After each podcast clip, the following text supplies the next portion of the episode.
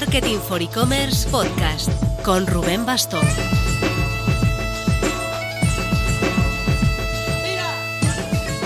Hola marketers, estos días de julio están siendo bastante productivos. Me están sirviendo para poder tomar algo de distancia y planificar con el equipo ya no solo los retos de después del verano, sino el esqueleto de eventos e hitos de 2023, algo que el año pasado igual hicimos por diciembre. Así que bien. Con la Academy hemos empezado con el Summer Camp e-commerce en chanclas, con una potente sesión de Pedro Abad, director de Elogia en México, sobre cómo diferenciar tu propuesta de negocio. Más de 30 asistentes y el after party del final en el que subieron varios a comentar la jugada, el cómo había ido a los Clubhouse en sus mejores tiempos, me encantó. Este miércoles toca cómo escoger la mejor plataforma para tu proyecto con Pablo Renaud. Para acceder, solo hay que ser miembro de la Marketing for E-Commerce Academy. Son 12 euros al mes, de modo que tendrías todo este proyecto de Summer Camp, que son sesiones todas las semanas del verano, a las que puedes acceder on demand si faltas en el directo, por 24 euros. Te dejo enlace en las notas.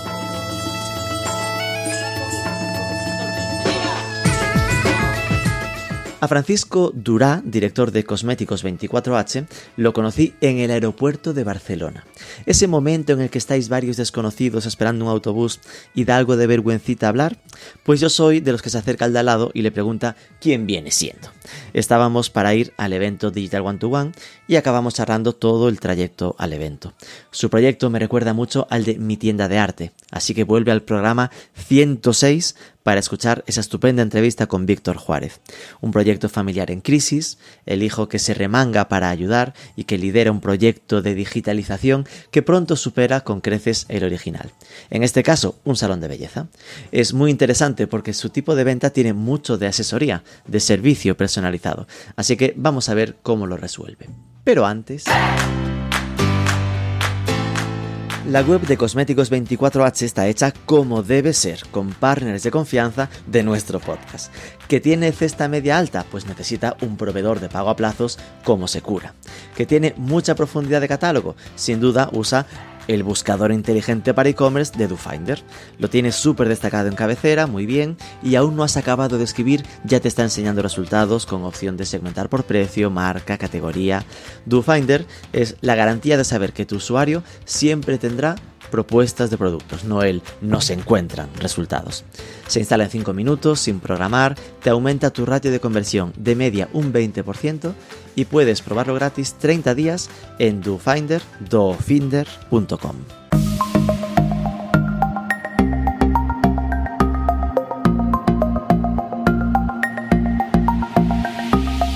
Francisco Durá, muy buenas. Muy buenas, Rubén, ¿qué tal? Bueno, un placer, Francisco. Ya te lié en el One to One, que no, fue simpático porque nos conocimos allí. Estábamos por subir al autobús en el aeropuerto para ir al evento y ya ahí empecé a decirte, bueno, igual tienes que pasar por nuestro podcast para que nos cuentes cómo va el proyecto. Ya casi hice la entrevista en el autobús, pero claro, aquello como no, no nos estábamos grabando, nos valió, así que quedamos pendientes para, para esta conversación.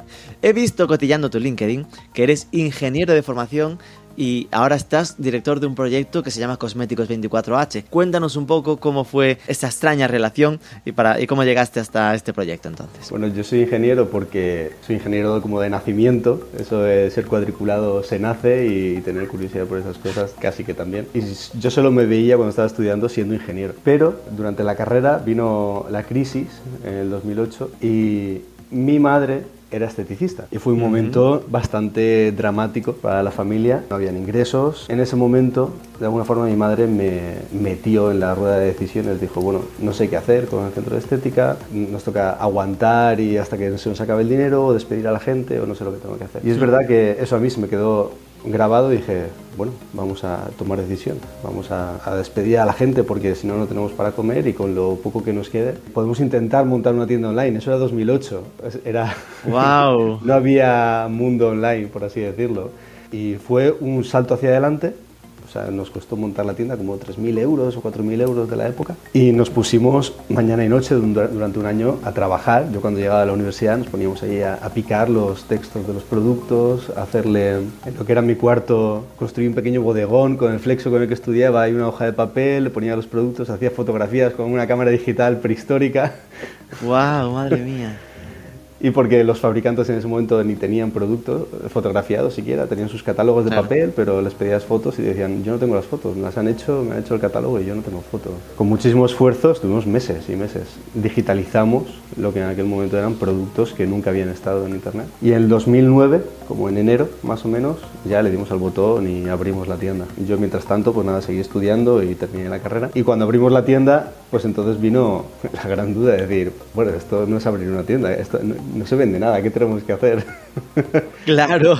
Así que nos tocó seguir aprendiendo, me tocó seguir aprendiendo eh, con el marketing digital, con empezamos a trabajar en AdWords. AdWords en aquel momento era prehistórico, era un desastre, no se parece nada a lo que había ahora. Eh, no podías, imagínate, no podías ni incluso cambiarle el nombre a una campaña. O sea, así que tenías que borrar la campaña entera, volverla a hacer. Era súper prehistórico. así que yo hmm. empecé así.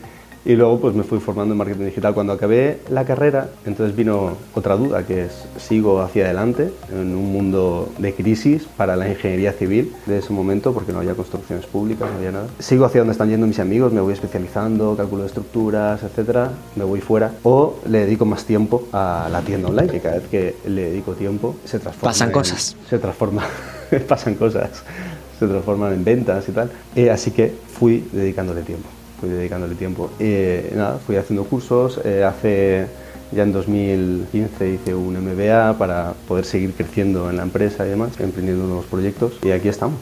Y aquí estamos, lo empezó ahí todo en mi cuarto y ahora estamos en una nave con toda la logística y somos 10 personas trabajando. Menudo principio, es impresionante. Muchísimas gracias por compartirlo porque, eh, claro, esto te pilla en el medio de la universidad y tu madre que te mete en la decisión de tener que despedir a sus empleadas del salón de belleza, a sus empleados. Sí, porque ese tipo de decisiones muchas veces tienen que tomarlas desde fuera, porque como con los empleados se generan, es normal, se generan unos vínculos personales muy fuertes y cuando están muchos años contigo, es como un hijo, no, no, no, no ves, dices, voy a sacrificarme por él, pero es verdad que éticamente la primera función de una empresa es seguir viva, seguir viva para darle trabajo. De hecho, luego a esas personas les dimos trabajo otra vez.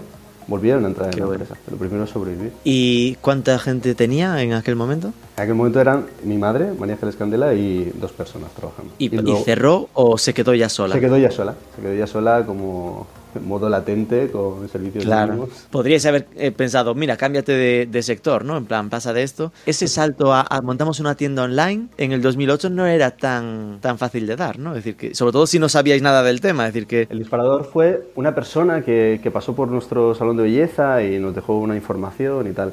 Luego pasó como un año de todo eso. Después de, de, esa información tampoco se contrató con esa persona pero empezamos a darle vueltas y, empecé a ver pues, que había cierta posibilidad, que había una forma de transmitir lo que estábamos haciendo en el salón de belleza a gente que no podía acceder a salones de belleza, porque si lo piensas bien, estamos, cuando estás en una ciudad parece que todo es como en la ciudad, pero hay mil sitios donde no se acceden a estos servicios y a estos productos. Y cuando decidisteis lanzar el e-commerce, eh, estoy curioseando sobre en aquel momento pues primeras decisiones, ¿no? La plataforma, ¿cuál fue? ¿PrestaShop? No fue PrestaShop porque PrestaShop nació al mismo tiempo que nosotros. PrestaShop fue... Estaba mirándolo antes, digo, en aquel momento, o sea, eh, todo el guion, ¿no? De toma de decisiones Sí. Se, trabajamos con una plataforma que se llama Oscommerce. Ah, ok. Que ahora la ves y es prehistórica también. Pero en aquel momento la agencia que nos iba a desarrollar el proyecto tenía bastante habilidad con esa plataforma, vimos un montón de ejemplos y dijimos, bueno, pues esto más o menos es lo que queremos hacer, así que como ya se ha hecho para adelante. Eran muy poquitos productos los que teníamos. El enfoque que era esto justo, ¿no? Es decir, era como, tengo en la tienda muchos productos ya comprados, así que les voy sacando, les doy salida, o había otro tipo de... Era liquidación. Era ese, era el liquidar stock. Al principio era liquidación, dijimos, vamos a poner esto que tenemos aquí a ver cómo se vende. No sé, imagínate, mejor había 2.000, 3.000 euros ahí en stock, que a ver que, cómo se empieza a vender esto, vamos a probar. Y luego ya, cuando te digo que cada vez que le dedicaba tiempo era cada vez que digitalizaba una marca nueva, decía, mira, voy a dedicarle tiempo porque son 100 productos diferentes, le pedía al proveedor, por favor, mándamelos, me lo mandaba en una cajita, les hacía fotos. Luego yo se las pasaba al producto, de hecho, muchos proveedores vivieron de mis fotos durante unos cuantos años.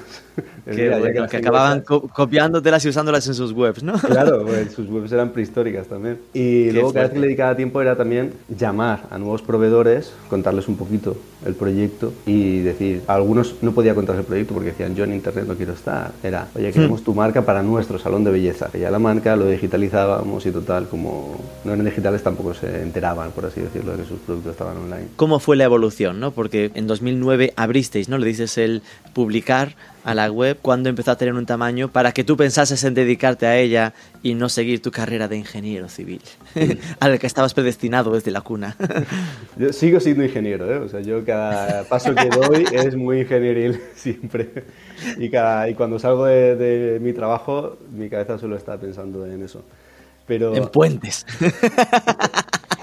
Eh, sobre todo por la forma de organizarme, por los procesos, por la toma de decisiones siempre basada en datos. Siempre eh, no, no, escapo de eso. Muchas veces no se puede asimilar la toma de decisiones de un negocio con la ingeniería. La ingeniería es matemática. Y es un fallo también la parálisis por decisión, por falta de información. Entonces, salir de ahí me cuesta. A veces te cuesta el atreverte, ¿no? venga, hay que decidirse aunque no haya datos. Exacto, exacto. cuando diriges una empresa, tú bien sabrás que tienes que basarte en indicios. Dices, venga, no tengo toda la información, pero tengo unos indicios que me dicen que por aquí vamos bien. Así que... Y eso te duele, ¿no? Me duele. A tu corazón de ingeniero. me duele, pero se hace. ¿Cuándo fue, cuando la empresa empezó? Pues bueno, empezamos y yo me acuerdo que en 2019 eh, se hacían como unos 600 euros al mes o algo así, que eso eran 10 ventas. Una, Esto estás hablando de 2009, no 2019. Perdón, 2009, 2009. Era ah. una venta cada tres días o cada cuatro días cuando empezamos a hacer publicidad. Dijimos, Dios, eh, le pones un euro y los clientes, te, encuentran. y, eh, y fue doblándose se ha ido doblando año tras año, 1.000, 2.000, 4.000, 8.000, así año tras año desde entonces. Ahora facturamos desde entonces, exacto. unos hasta hoy 150.000, 180.000 euros al mes. Se cerrará el año con unos 2 millones de euros. Más o menos. Esto es la previsión para, para 2022, ¿no? Mm, eso es. Vale. 2 millones de euros que mm, para, estoy pensando, 10 personas, Vale, esto está, significa que ya es rentable la empresa. Sí, tenemos una productividad alta, unos 200.000 euros por empleado, es una productividad de gran empresa. Intento, somos pequeñitos, pero intento ser muy rentable porque el mundo online los gastos te comen. Gastos te comen y entiendo que además no es producto propio, ¿no? Así que, el margen tampoco está muy grande. Y al final el valor que aportas no te permite incrementar tantísimo los precios, te permite mantenerlos y no no pelear las ofertas, todas las ofertas del mundo, pero tenemos que pelear con unos márgenes que no son... ¿Cuál es el enfoque? Para quien no conozca Cosméticos 24H, que pocos habrá en el mundo que, que no lo conozca, me contabas cuando estábamos juntos, ¿no? Esto es como donde afecta el que ya habíamos hablado antes, que esto no es para productos, mm, digamos, habituales, ¿no? Es como más para productos como de etiquetal. Cosméticos 24 horas es para clientas de salón de belleza. El enfoque... ¿Qué significa esto? Eso significa que son clientas dispuestas incluso a romper una barrera, que es la de entrar a un salón de belleza, ponerse en manos de alguien y gastarse el dinero que una persona le ha recomendado que se gaste. Ahí hablamos salón de belleza que no peluquería, ¿no? Hay un cambio que no peluquería, pero bueno, el concepto es más o menos igual. Si entras a una peluquería de cierto... Con una peluquera espabilada, igual te empezará cierto caché, pues te pones en sus manos y, te dejas en sus manos también para recomendar los productos, para comprar los productos que, que te ha asesorado. Estamos para esas clientas, las clientas que quieren romper esas barreras, clientes que ya visitan salones de belleza o que han visitado en algún momento, han conocido productos, pero los salones de belleza le pasa como a todos los negocios cuatro de cada cinco cierra en los cinco primeros años, te dejan tirado, ¿no? por así decirlo. Así que recogemos muchas veces esa demanda. También clientes que ya... Entiendo que de gente que ya tiene, ya le han recomendado un producto y ahora lo que busca es comprar ese producto simplemente, por ejemplo, ¿no? Claro, claro. O su esteticista, esto nos pasa muchísimo, su esteticista ya no trae esa marca, o su esteticista ha cerrado, o visitó una clínica cuando fue de vacaciones a Mallorca y ahora vuelve a, a, su pueblo y no la tiene, no tiene sus productos, o incluso le han vendido ciertas cosas, no sabe muy bien cómo usarlas, o no se atreve a usarlas o no sabe ponerlas en su, dentro de su protocolo. Que compré esto, me dijeron esto, pero también tengo esta crema que también se le parece, no sé muy bien lo que hacer. Son ese tipo de clientes que están dispuestas a gastar dinero y a dejarse dejar la asesoría en manos de, expertos. Vale, me imagino como tres tipos de clientes así de golpe, ¿no? están los que vienen ya convencidos, en plan que en el fondo casi es, ya sé cuál es el producto que tengo que comprar, busco en Google y me aparece Cosméticos 24H que me lo vende y listo. Exacto. Ese poco hay que hacer. Ese es el cliente más fácil de todos, es el que... Exacto. Eh, ok, aquí te lo... dispensador de, de productos de salón de queremos. Maravilla. Después están los que empiezan a complicarse, ¿no? Los dudosos, los que le han recomendado esto, pero uy, no estoy convencida y bueno, ya sabe lo que quiere, pero solo hay que explicarle cómo usarlo.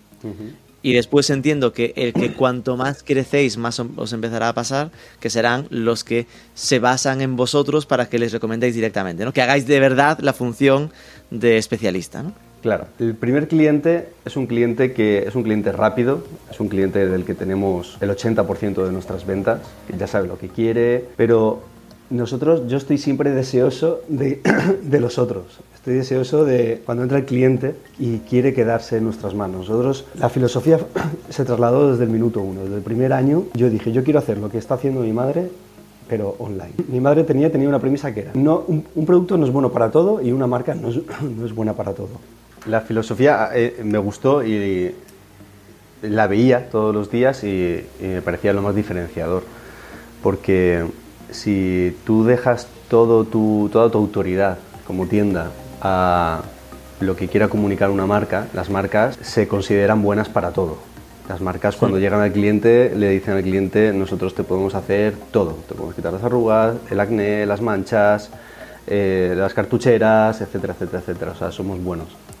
La filosofía de María Ángeles era, no, una marca no es buena para todo, hay marcas que son especialistas en ciertas cosas y además muchas veces productos diferentes de cada marca hacen que el protocolo del cliente sea perfecto. Así que nosotros trasladamos eso, siempre le decimos, cuando vienen preguntándonos por una marca en concreto, cuando conseguimos ese contacto, cuando nos llaman o nos escriben por WhatsApp, la idea es decirle, vale, esta marca está genial, pero cuéntame qué necesitas, necesitas? tú, qué necesita tu piel, qué cosmética eh, tenéis eh, en casa, cómo la usas, cómo la estás usando, eres muy constante o te pones solo de vez en cuando para saber qué te podemos recomendar o incluso a veces solo es organizar su protocolo cosmético. O sea, pues si tú quieres quitarte estas manchas, tienes que dejar de usar este producto que estás usando, déjatelo para el invierno, ahora para verano tienes que hacer esto, esto y lo otro.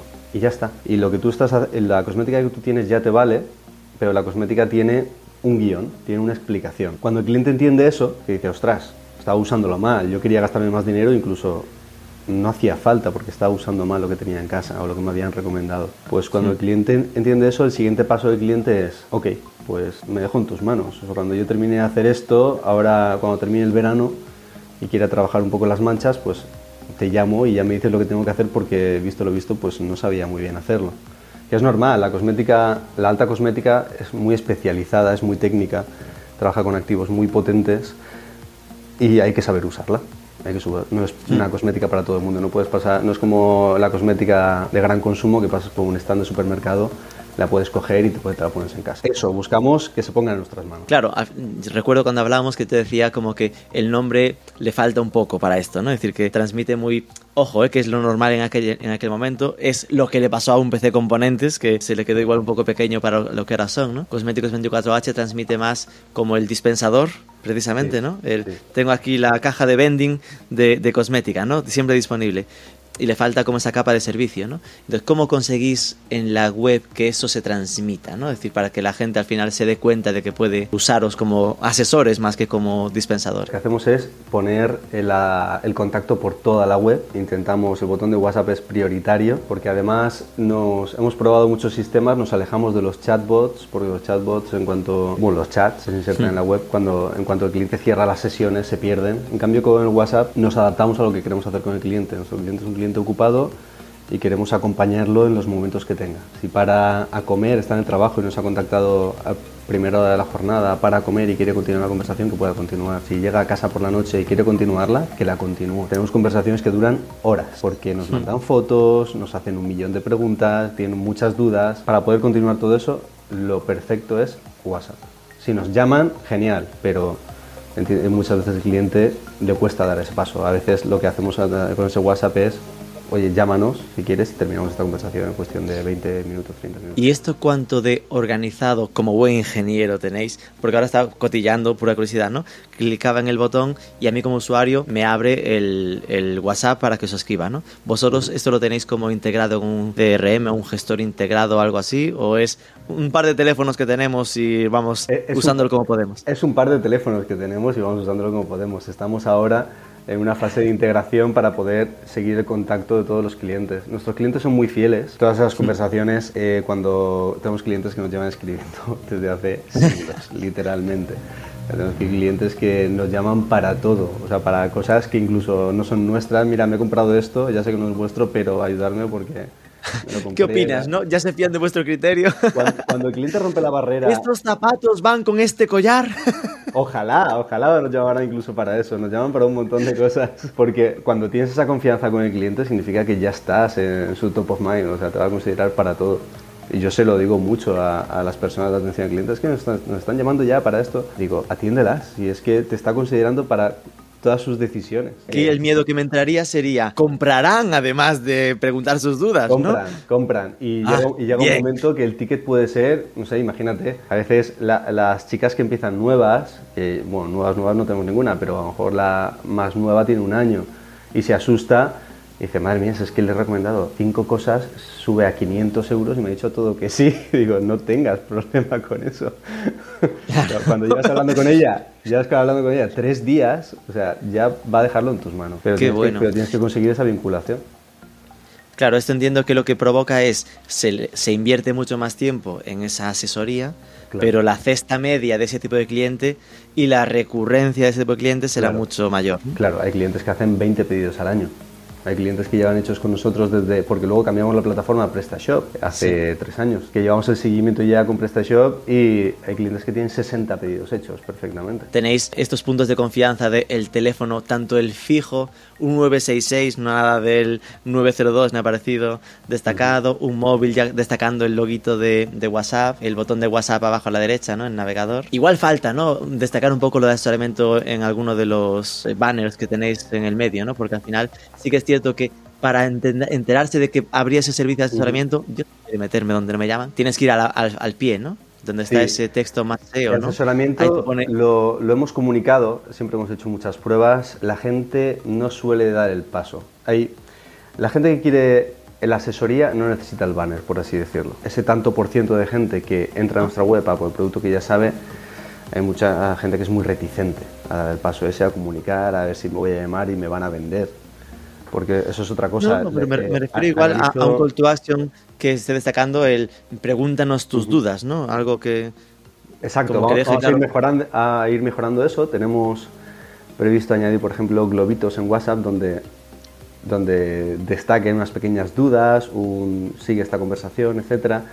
Queremos implementar una gamificación para que las clientas empiecen una asesoría digital hecha por ellas, pero esa asesoría terminará en un email que va a llegar a nuestras asesoras y vamos a sorprenderles con una asesoría hecha a mano a cada una de ellas. Cuando nos Qué diga guay. todo lo que tienen, todo lo que les preocupa, la cosmética que usan, etcétera, les llegará un email redactado en exclusivo para ellas. ¿Y cuál es la cesta media que, que tenéis en el e-commerce? 75 euros más o menos. Claro, esto entiendo que son 75 euros. Me presupongo que eh, en los convencidos, ¿no? Ese 80%, pues igual la cesta media esté en 50, 60. Y lo- los que, ese 20% que está más en la parte de asesorados, que esté en 120, 130. ¿no? Exacto, exacto. Un 20% de nuestros pedidos son pedidos de más de 150 euros. Luego, los otros pedidos llenan el día del almacén, el día logístico, pero son pedidos pequeños Claro. y son los que queremos, los que nos encantaría que rompieran esa barrera y contactaran con nosotros. Muchas veces lo intentamos, añadimos comunicación en los envíos que hacemos, llámanos, etcétera, les mandamos un montón de cosas personalizadas, pero nos cuesta, nos cuesta porque lo- el cliente es bastante reticente ¿eh? a comunicar.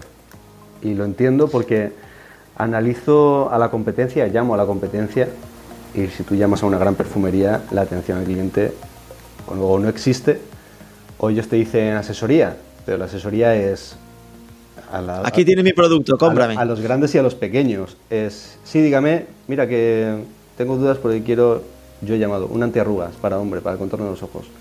Tengo este, este y este. Te mando los enlaces. Eso es la asesoría que me vas a dar. Eso es un pro- cerrar la compra, pero no es asesoría. Claro. Pues eso es todos. Y cuando llamas a alguien, porque nos- yo me enfoco más en que nuestra competencia son los salones de belleza que se van digitalizando, por, por el tipo de producto que tengo. Y cuando llamas a un salón de belleza que se está digitalizando, lo mismo, o no te cojo el teléfono, o es, eh, sí, dígame, pues mira, llamo porque he visto ese producto en la tienda online. Mira, es que te tengo que dejar porque tengo una clienta en la cabina. Y tú dices, vale, pues disculpa. Ya. Disculpa y adiós. Hasta siempre.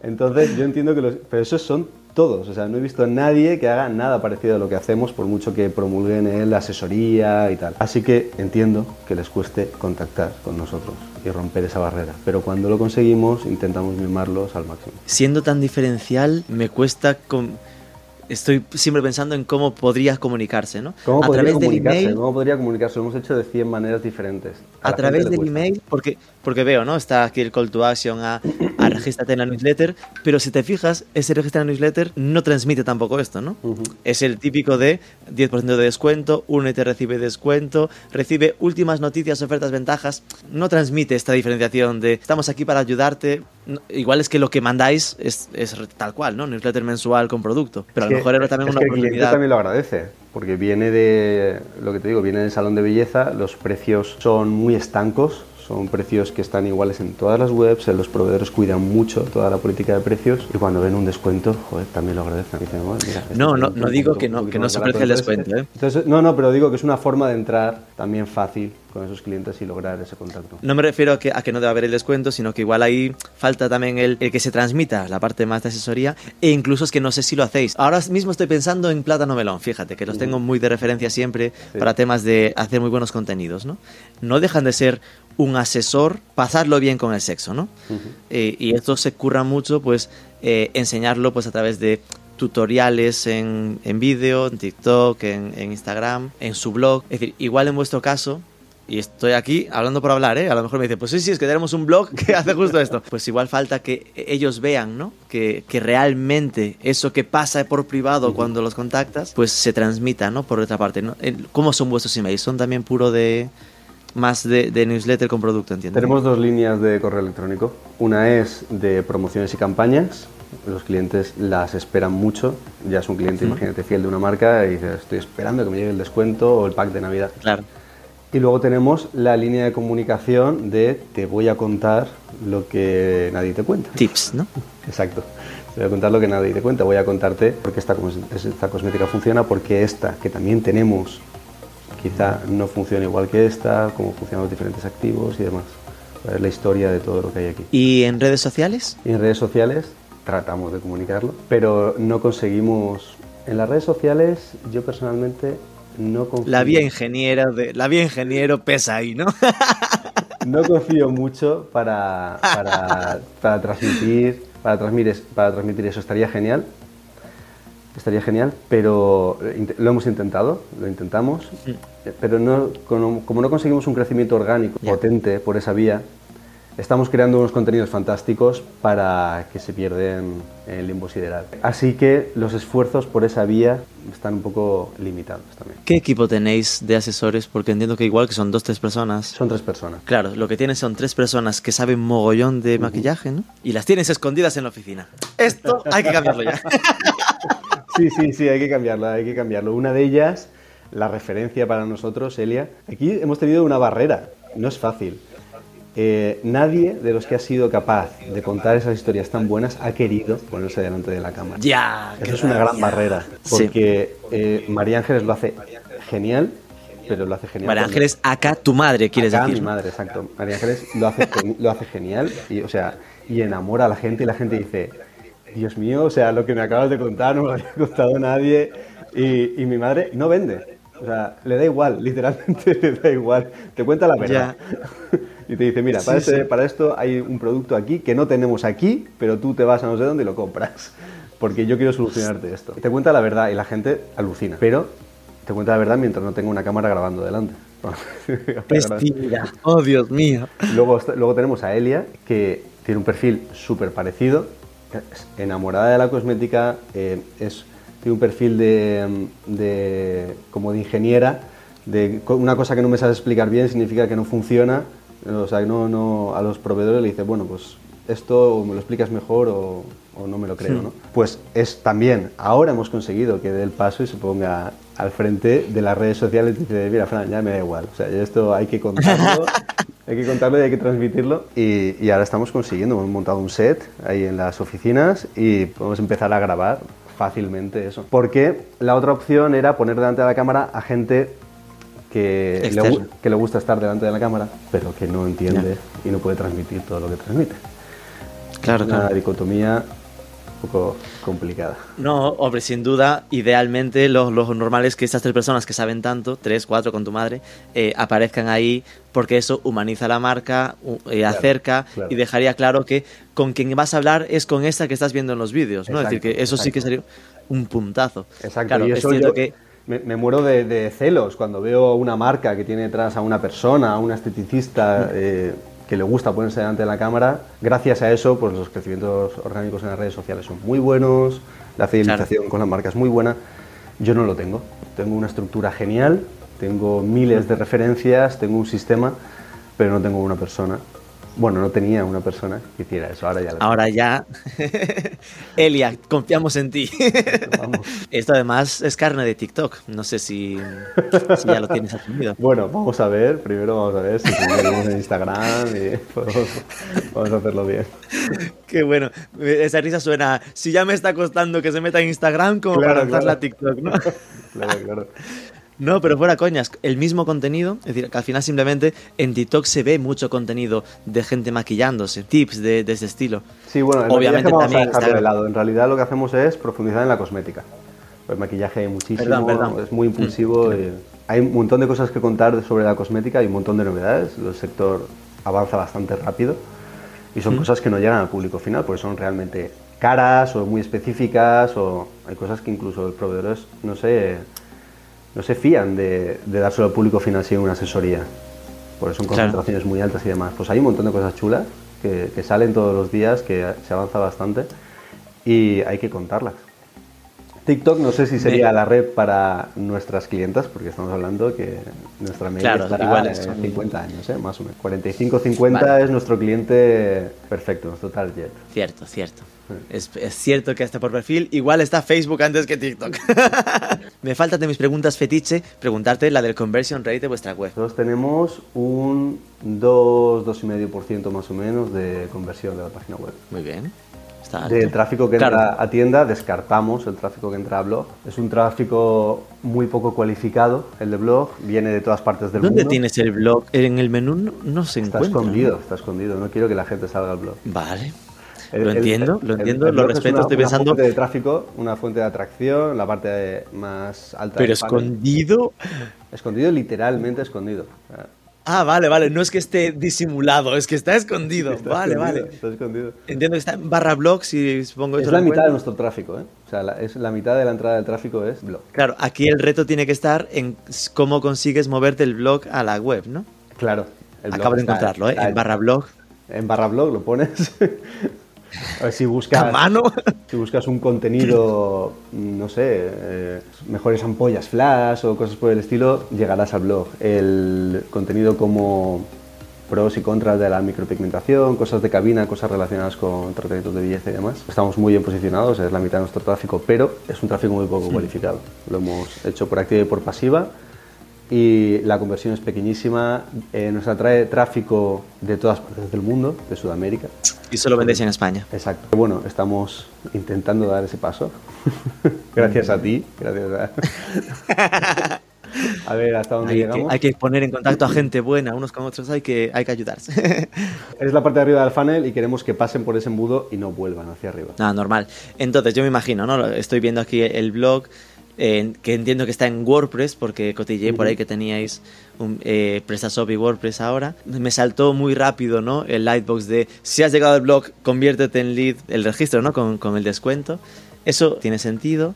Estaba ahora cotilleando. Si yo entro, por ejemplo, a las mejores cremas despigmentantes, quiero pensar que aquí se enlazará al- a la web, ¿no? Con, Sí. Se explica de qué se componen y aquí hay enlacitos. Muy bien. Vale, entonces, en general, eh, no cuentas en tu conversion rate el tráfico del blog, sí que tienes contado, porque esta es una duda que me preguntaron y me quedé como, qué interesante saberlo. ¿Qué porcentaje de- del tráfico del blog va a la web? Es muy poco, está como en el 5%, algo así. Es- eso A ver, que es cinco- como la comida rápida, es se consume, tiene muchísimo rebote, eh, no hay un interés real en una compra, Ya. muchas veces es una consulta porque sí, para salir de una duda. Eh, la gente tampoco sabe muchas veces dónde lo ha consultado, no se consigue hacer un branding. Me considero igual, ¿eh? muchas veces consumes Sí, contenido y tú no sabes dónde lo has leído, lo lees y hasta luego. Está claro que tú habías leído mucho marketing for e-commerce, pero no lo conocías. Seguramente, claro, seguramente. A consumo, consumo mucho contenido, pero no sé dónde lo leo. No, no soy un buen groupie, por así decirlo. Claro. Y de, la, y de tu web, el porcentaje, ¿qué porcentaje supone ese tráfico que viene del blog? Eso, más o menos estará en un 5%, más o menos la gente que da ese El, el salto. 5% de- del tráfico en, el e-commerce viene del blog. Sí, más o menos, más o menos. Ojo, es decir, que seguramente es más que el tráfico de redes sociales, ¿no? Sí, seguro. Sí, sí. Quiero decir que al final ese, ese punto de frustración de solo el 5% es como, vale, más frustra si lo piensas en, en número de tráfico, esfuerzo que haces en redes, ¿no? Que Sí, en redes veces... sociales el esfuerzo es para poder comunicar lo que me gustaría comunicar. y después no, entendido que esté escondidísimo en, en la web. Después he visto que tienes eh, integrados en la web un par de patrocinadores de nuestro podcast. ¡Qué maravilla! que son el buscador con DoFinder. Además es flipante. En plan, ¿cómo se nota que tienes claro lo necesario que es en tu caso? Que lo, en plan, lo destacas a todo ancho en, en la cabecera. No entiendo que es algo que, que habrás notado que la gente usa muchísimo, ¿no? Es, es fundamental. En una web con tantísimas referencias, tenemos casi 10.000 referencias. Eh, Es imposible encontrar lo que buscas. La- ahora estamos en un proceso de cambio de toda la estructura de menús para hacerlo más amigable, más fácil, con más opciones, pero aún así mm, es una locura con tantas referencias y, y tan similares todas y, y con nombres tan parecidos. Imagínate, no, te, no te puedes hacer una idea de la cantidad de cremas antiedad que hay en mi web, o sea, es infinito. Es- pero está chulo porque vas, es lo típico, tiene el auto, el que cubre automáticamente mientras va escribiendo, ¿no? El rollo de escoger el precio. Crema antiedad. Está entre 2,25 euros y 10.500. el esquema de, de precios. Madre mía. Vale, esto era uno. Y después tienes el tema de Secura, que entiendo que es lo de pago aplazado para eh, al tener ti- ticket alto. En- ¿Lo limitas de algún modo? Porque claro, yo veo que destacas envíos gratis a partir de 40, con el asterisquito de más info, sabe Dios que está el asterisco. ¿Eso será como solo a España o algo así, o va a las condiciones generales? ¿Y, y el tema de pago aplazado lo tienes para todo o lo limitas a solo compras a partir de 80 euros o algo así? Pago aplazado está a partir de 50 ahora mismo. Pero la gente, el otro día me reuní con Secura porque la gente lo usa muy poco en mi página web. Es raro porque el ticket es alto. Otro día me estaba contando la persona de Secura el caso de una gran perfumería online. Y dice, ahí, ahí es que, dice, estamos hablando del- de un ratio de uso de un solo un 10%. Yo tengo menos de un 1% de financiación. Y, y ellos estamos, de ti- tenían tickets de 10, 20 euros. Y la gente los financia. Tenemos un problemón porque la gente financia tickets de, de 10 euros y luego no hay Ya, ya. muchas veces no hay forma de, de- de contactarlos y de que te paguen. Cuando es un Claro. pago aplazado y cosas por el estilo. No sé por qué se usa tan poco y estuvimos hablando de darle una vuelta a la situación, a ver si comunicándolo de otra manera o dándole algunas opciones. Más visibilidad en la ficha de producto, supongo, ¿no? Y haciendo algunas, algunas promociones de financiación y demás, ahora durante un tiempo, pues pago aplazado gratis, etcétera. Alguna cosa que anime un poco y que la- haga que la gente lo conozca un poco más. Eh, no sé si a lo mejor no lo usan porque nuestra gente tiene un poder adquisitivo más, Más menos- alto, más o menos puede alto, lo pueden permitir, pero vamos, muy poca gente lo usa. Qué curioso, porque estaba pensando en criticar, ¿no? Seguros que no lo destacas en la ficha de producto, pero es cierto que ahí está, ¿no? El eh, Sí. financiado con Secura. Se ha, se ha- Regulamos un poco, antes estaba más destacado, regulamos un poco y es otra de las conversaciones que tuve con Segura, con Secura porque claro, al no ser un producto que usamos mucho, el account tampoco nos prestaba demasiada atención. Como fuimos uno de los primeros clientes de Secura, yo creo que en España, acordamos con ellos tener mucha visibilidad en la web. Entonces le pusimos bastante visibilidad. Pero tenían un problema con los scripts que lanzaban, esos desplegables y esos banners que tardaban, tenían mucho, mucho tiempo de carga. Entonces llegó un momento que por no sacrificar tiempo de carga nos cargamos esa visibilidad dejamos imágenes estáticas. Ahora dicen que lo han mejorado, pero nada, estamos esperando. Estás en ello, estás analizando. Estamos esperando que se pongan en contacto con nosotros y a ver si mejoramos un poquito eso, porque es verdad que a lo mejor no estamos dejando fuera clientes que no compran porque les gustaría financiar. ¿Y cuáles usas? Porque estos tienen como el de solo el de paga después, ¿no? Como pagar en 14 días. El, la le paga en 3, ¿no? Paga en 3, 4 meses. O el de 6, 6 meses, 12 meses. Digo porque igual también va en eso, ¿no? Que a lo mejor, eh, a lo mejor para las cantidades que va en esto, con el paga en tres o alguno de estos, aquellos en el que el usuario no tiene interés, pero lo asumes tú, ¿no? Como tienda, igual tenga más sentido, ¿no? O exacto, a lo mejor probar exacto, exacto. Todo eso estuvimos hablando el otro día y posiblemente hagamos campañas con eso. Yo asumo el interés, yo asumo el coste y le doy a mi cliente ese descuento de servicio. De servicio. Qué bueno. Así que me gustaron las pues posibilidades y veo que hay bastantes y, además están en una oficina en Barcelona por donde paso a menudo y no he entrado porque digo, estos tíos no me quieren aquí. Qué bueno. Entonces he visto, he visto ¿Y te y otro día me dijeron, si estamos aquí, digo, ya sé que estáis ahí, y digo, pásate y nos tomamos un café. Digo. ¿Qué te lleva a Barcelona si tú estás en Elche? Nada. ¿Visitar a eh, proveedores? La vida, la vida. Ok. La vida, el disfrute. Eh, en el LinkedIn pone que, aparte de Cosméticos 24H, eres el director de Covermark Professional. ¿Qué es esto? Cuéntanos. Covermark, a raíz de Cosméticos 24H, detectamos un hueco de un maquillaje que se vendía hace mucho tiempo en España, porque claro, imagínate nuestro, la prospección que hago yo con las marcas es continua y siempre estoy ahí, marcas que aparecen, desaparecen o porque esta no está. Y ahí vimos, vimos una marca que eh, la gente tenía bastante cariño y dejó de suministrarse en España, la gente dejó de tener acceso a esa marca.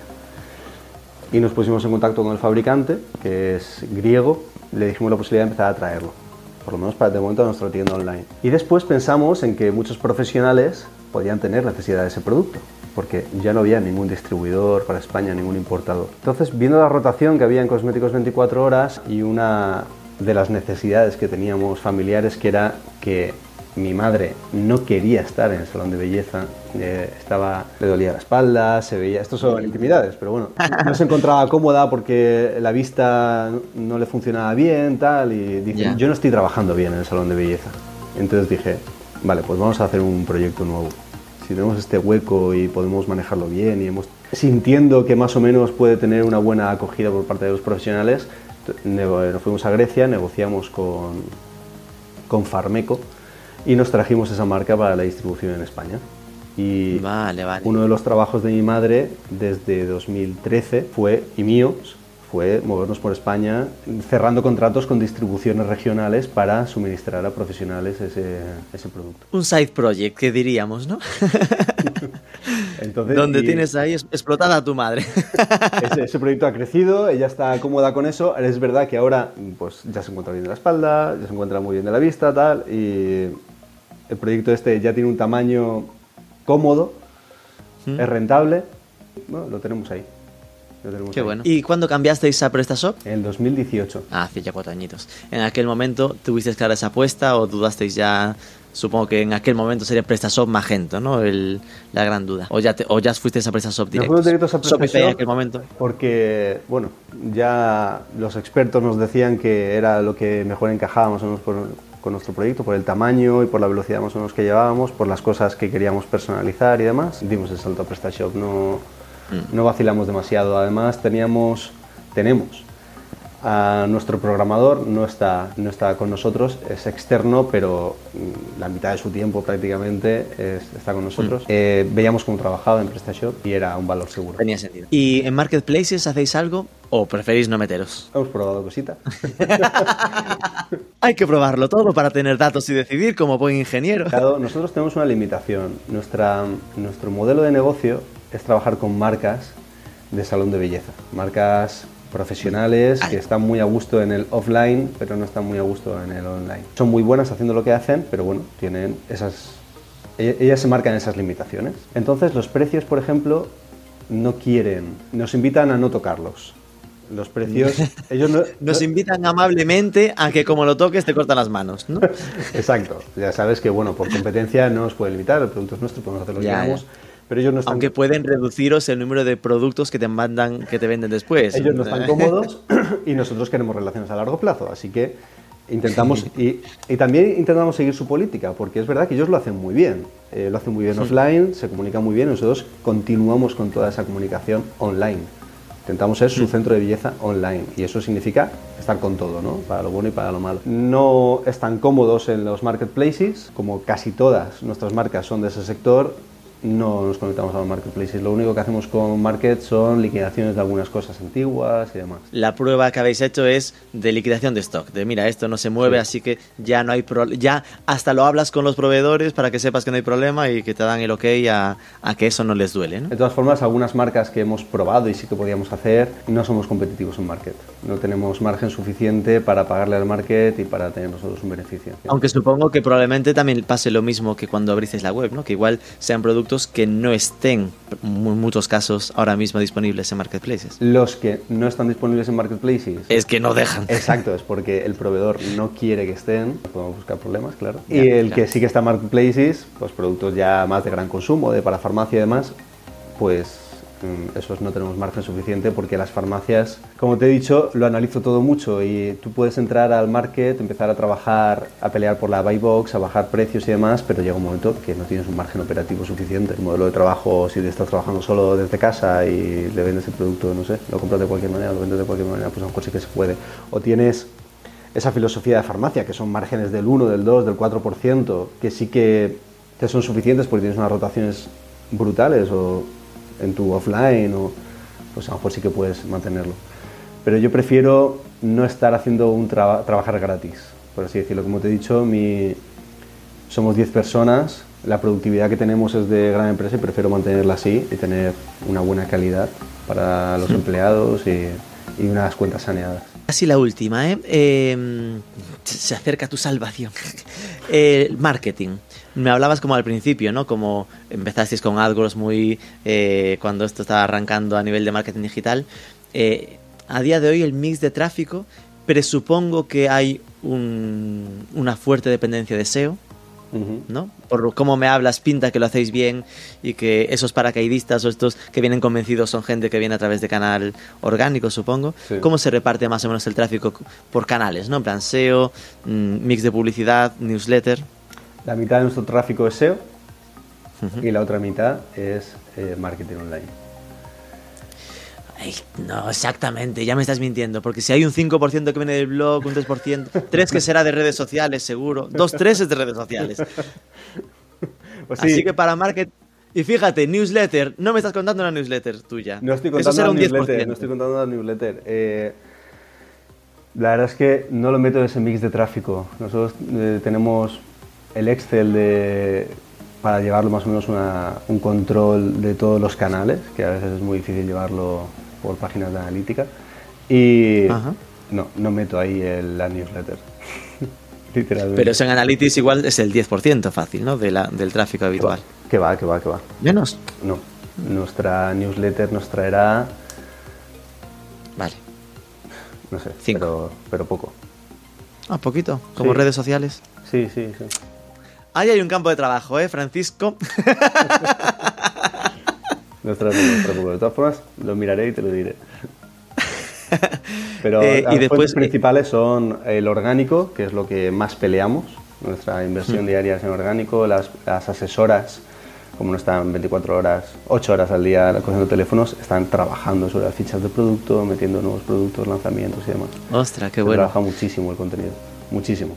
Eh, y no solo, es decir, eh, esos contenidos de redes soci- de, digo, de blog, ¿se encargan también ellas o eso es algo que tenéis más SEO oriented como un especialista Contenido de de... blog se encargan ellas. Pero bueno. eh, sobre blog se está trabajando poco. Ya se, traba- se ha trabajado muchísimo años anteriores y llevamos tres años trabajando. Ahora ya las centras más a ficha de producto, más directo a, a ficha de a contenido en el e-commerce. ¿no? el, el motor de crecimiento es incorporar marcas nuevas, ir buscando marcas que se muevan en esos ambientes, que, que haya una oportunidad y es ir incorporando todas esas. Y son muchas.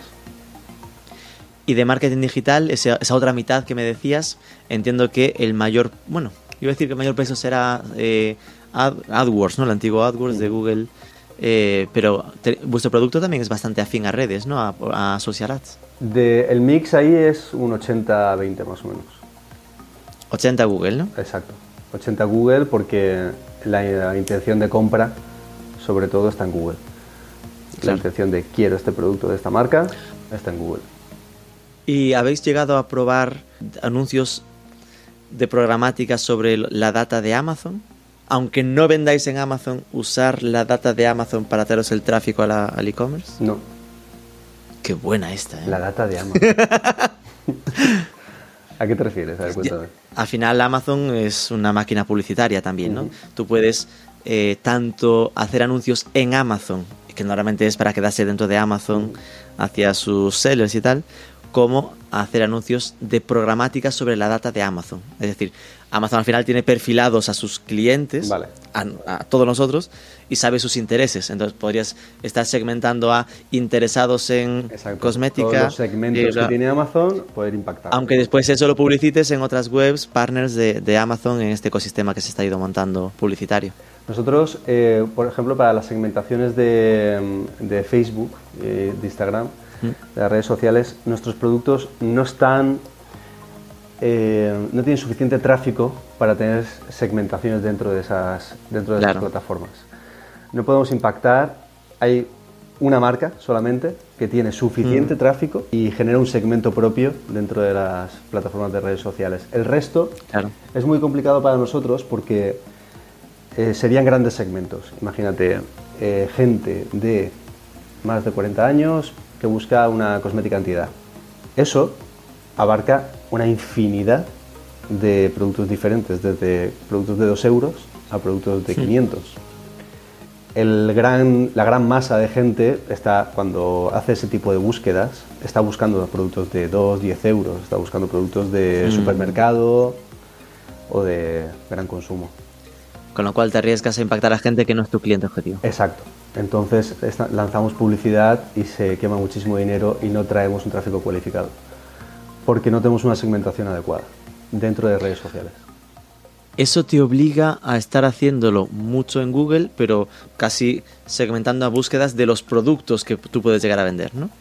Lo que hacemos con las... Claro, en Google vamos a por las marcas. O sea, que la gente que está Claro, ya... cualquiera que busque esas marcas, sin duda. Cualquiera que esté buscando esas marcas, vamos a muerte a por ellos. Y lo que hacemos en redes sociales es crear, crearnos grupos de gente interesada que ya ha pasado por nuestra web, gente similar, etc. Creamos grandes grupos y los impactamos con publicidad o con remarketing. Y Retargeting y lookalikes, ¿no? Exacto, exacto. Y sí que funciona, pero por supuesto la- el retorno de esa inversión es mucho menor que con AdWords. Claro. Es que cuando... Interesantísimo. Si, si tuviéramos una plataforma, pues una parafarmacia online, como hay miles que tienes muchísimos productos, ya te digo, desde muy poco, desde muy baratos hasta muy caros, sí que puedes traer a un tráfico, un tráfico genérico y sabes que puedes darle una opción de compra. Nosotros no podemos darle opción- opciones de compra a, Acabas de decir algo que, que a lo mejor no es el camino, pero podría verse un Cosméticos 24H como marketplace donde esté todo el catálogo y no solo el de, el de alta alcurnia. Bueno, preferimos, no como marketplace, pero porque nosotros tenemos capacidad de compra, almacenes, Claro. eh, almacenes con RPs digitalizados, eh, podríamos asumir eso. De hecho, hemos hecho pruebas con productos de gran consumo, con marcas reconocidas, Hmm. pero la pelea de márgenes es exagerada, es exagerada. O sea, volvemos a sacar, imagínate, cajas de 10 kilos llenas de champús de, o sea, a lo mejor 10 champús de un kilo que nos ha dejado el pedido 10 euros de facturación y un margen de un euro y medio. O sea, no tiene ningún sentido. Es decir, que podríais crecer en facturación ampliando catálogo de producto a productos más baratos eh, e incluso eso os permitiría no estar quemando dinero de publicidad porque ampliaríais segmentaciones y encontrarían su producto, pero la realidad es que os dejaría tan poco margen que preferís quedaros en el segmento de mitad para arriba. Deja tampoco de- margen de precio. y te digo, lo hemos probado. eh, pero no es un cliente recurrente, no es un cliente fiel, no va a buscar luego nuestras marcas. Ojalá pudiéramos a ese cliente que se ha gastado en una crema de 2,50 luego vender y, y llevarlo a nuestro sector, pero no, no se puede. Bueno, a lo mejor es una decisión. Ese, ese cliente, claro, tiene 30 años, no lo necesita. Ya vendrá. Me quedo en mi base de datos. En 10 años. Y medio, ya vendrás. ya iremos subiéndole el precio cuando envejezca. es difícil. ¿eh? Lo, es una decisión. Eh, parece que. No sé, que todas tenemos que ir hacia eso que todos tenemos que ir hacia conectar grandes catálogos y, y, a por marcas genéricas que conoce todo el mundo, pero no todo el mundo puede pelear eso. No todo el mundo puede pelear ni es rentable, porque vemos historias de éxito, pero es el sesgo del superviviente, o sea, no vemos todos los que se han quedado detrás los que no. intentando hacer eso, que se han quedado claro. muchísimos historias ahí todos los días. Finalizo entonces con la pregunta de cuáles son los próximos retos de Cosméticos 24H. ¿Dónde quieres verte en dos, tres años? Lo próximo es internacionalizarnos, poder llevar este modelo a países con una idiosincrasia similar, Italia, Francia. Ya estamos en Portugal, nos funciona súper bien Portugal. El cliente lo entiende, conoce las marcas, nos pide asesoría, es similar. Quizá dar el salto a Sudamérica, ya veremos. Y luego seguir creciendo con la peluquería, porque la peluquería puedes contar la misma historia con productos muy, muy específicos de peluquería. Dentro de Cosméticos 24H. Dentro de Cosméticos 24H. Y sobre el okay. branding, pues ya hablaremos. Sobre la marca ya... Esto lo dice porque lo machaqué la vida con ese nombre, ese nombre. ¿No te crees ese nombre? Ya hablaremos. Ese nombre, pues, ese nombre nació en mi habitación. Yo tomé esa decisión. Tenía ¿eh? 20 años. Tenía 20 años y ¿qué hago? Claro, tenía yo preocupaciones en ese momento para decir, ya veremos que si esto crece mucho o no. En ese momento era lo que había. Ya te dije, eh, tienes en nuestro podcast la entrevista que le hice a, al de mi farma, sí. que se cambiaron para Tida, de cómo fue toda su transición, que para mí fue súper inspirador, de lo, de lo complejo que es este tipo de historias hacerlas Sí, bien, ¿eh? que na- sí. nada de, de fácil, fácil cero, pero al final es algo bien planificado que es dos años vista, ¿no? Pues un año de convivencia de dos marcas y al año siguiente meses de estar mandando emails a la base de datos pro- progresivamente con el nuevo dominio para que la gente lo vaya reconociendo y los propios enviadores lo reconozcan y no sufrir demasiado el impacto SEO que lógicamente un negocio como el vuestro es relevantísimo, ¿no? Exacto. Pero bueno. ese, ese tema ha estado encima de la mesa muchas veces. O sea, es algo que nos hemos planteado, claro. Imagínate, aquí estamos todo el día dándole vueltas Mm. a esas cosas. Claro. y la decisión ha sido, mira, no tocamos nada, estamos creciendo bien, vamos rápido, ¿para qué vamos a tocar un botón que puede tumbarnos? No es un momento No, la pena que es en, en cosas como el crecimiento internacional, ¿no? Estoy Ujú. pensando ahora en mi tienda de arte, que también un ejemplo que, que me recordabais mucho, ¿no? Por Sí. cómo, creci- cómo nacieron. Se quedaron como mi tienda de arte para España porque ya estaba muy consolidada la marca, pero crearon marca Ateliers Para internacional, ¿no? Para crecer en Francia, en Sí. Alemania. Es, es una opción, ¿no? En plan, ahí empiezas un poco de cero, tien- cruzas como todo tu conocimiento de producto o lo que sea, pero, pero ahí como tienes la oportunidad de empezar con un nombre mejor, por entenderlo, ¿no? Sí, ahí el handicap que habrá será que es una segunda URL y no, y no arrastras toda tu potencia SEO que tienes ahora mismo a tu nueva URL. Efectivamente, efectivamente. Cuando haces un cambio No todo como- es fácil, obvio. Claro, cuando haces un cambio como el de mi farma, sí que le dices a Google, oye, yo ahora soy... De esto traspásalo para el otro. Ahí es empezar como dos. Es pasas a tener dos empresas, ¿no? Dos proyectos. Exacto. Una para España y otra para Europa, que es ateliers.com, que empieza de cero. Oye, es como. Es el ejemplo más parecido a PC Componentes y Unilae, ¿no? A nivel local. Pues empiezan de cero con unilae.com y tienen que levantarlo, ¿no? Pero ya que vas a tener que levantarlo igual y a lo mejor Cosméticos 24H en Alemania no les suma, ¿no? Cosméticos igual no lo entienden, no sé cómo es cosméticos en, en alemán, pero puede sorprendernos, pues que es una, una vía de verlo, ¿no? Pero también Sí. entiendo que por ahora estáis en, en otra fase. Ya nos contarás, ya veremos en un año cómo, cómo avanza esto. Pues nada, Francisco, de verdad, muchísimas gracias, ha sido un placer charlar contigo y mucha suerte en todos estos retos. Muchísimas gracias a vosotros y un placer eh, también. Un placer conocerte el otro día y descubriros.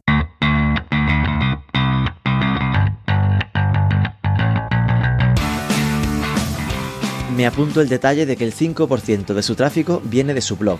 No está nada mal y hay pocos datos al respecto conversion rate del 2,5%, nada mal tampoco. Es curioso que por ahora la mayor parte de sus ventas vengan ya con la idea clara del producto que necesitan, cuando ellos lo que buscan es aportar valor y ayudar asesorando. Será interesante ver cómo logran incidir más en esto. Si te ha resultado interesante, nos haces un buen favor si lo compartes por redes, etiquétame a mí, arroba Rubén o a Marketing for E-Commerce, eh, MKT4 E-Commerce, para que sepamos que hay alguien de carne y hueso del otro lado sobre todo, suscríbete al podcast y nos escuchamos el próximo lunes.